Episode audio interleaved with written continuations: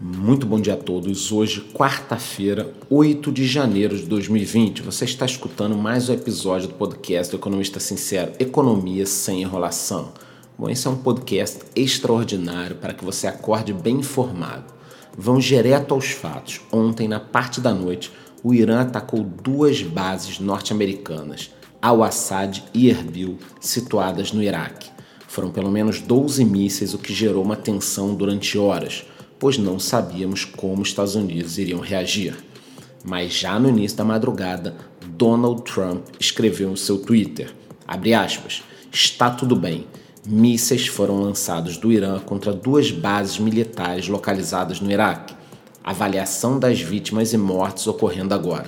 Até aqui, tudo bem. Temos as forças militares mais poderosas e bem equipadas do mundo de longe. Farei uma declaração amanhã de manhã, fecha aspas. Mas os fatos relativos ao Irã não pararam por aí. Tivemos mais duas notícias.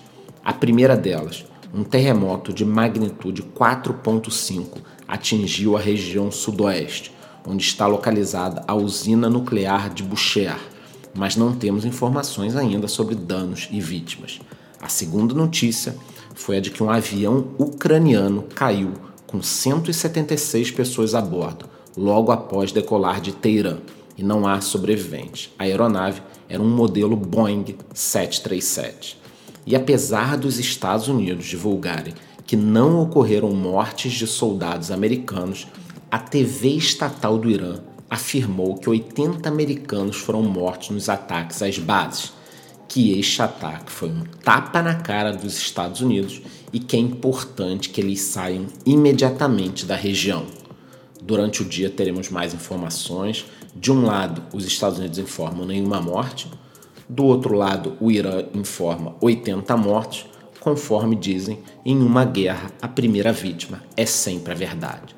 Já nos mercados, os impactos foram imediatos. Bolsas asiáticas caem, Japão menos 1,57, China menos 1,22. Os índices futuros americanos também estão indicando uma abertura do mercado em baixa, apesar de não ser nada assustador, tá? A verdade é que o fato dos Estados Unidos não contra-atacarem acalmou os ânimos durante a madrugada. A situação poderia ter ficado muito pior.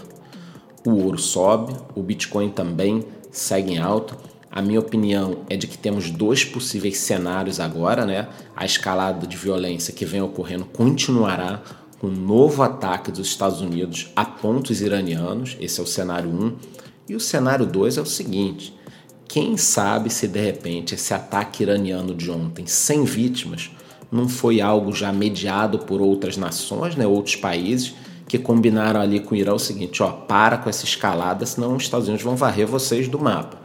Então faz um ataquezinho ali, sem nenhuma morte, e fala internamente que vocês agrediram os Estados Unidos, mataram dezenas de pessoas e com isso fica todo mundo satisfeito e para imediatamente toda essa escalada. Então esses dois cenários, ou hoje os Estados Unidos já faz um contra-ataque, ou se nada acontecer, pode ter sido algo combinado, o Irã joga para sua torcida internamente, né, já que perdeu um de seus principais líderes mas também não causa nenhum dano aos Estados Unidos.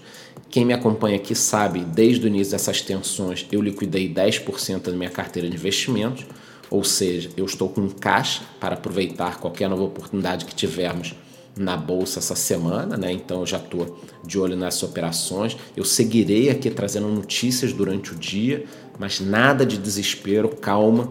Muitas vezes o pessoal potencializa um pouco o tamanho dos fatos, mas também não podemos ficar alheios ao que está acontecendo no Oriente Médio. Essa escalada vem desde o meio do ano passado.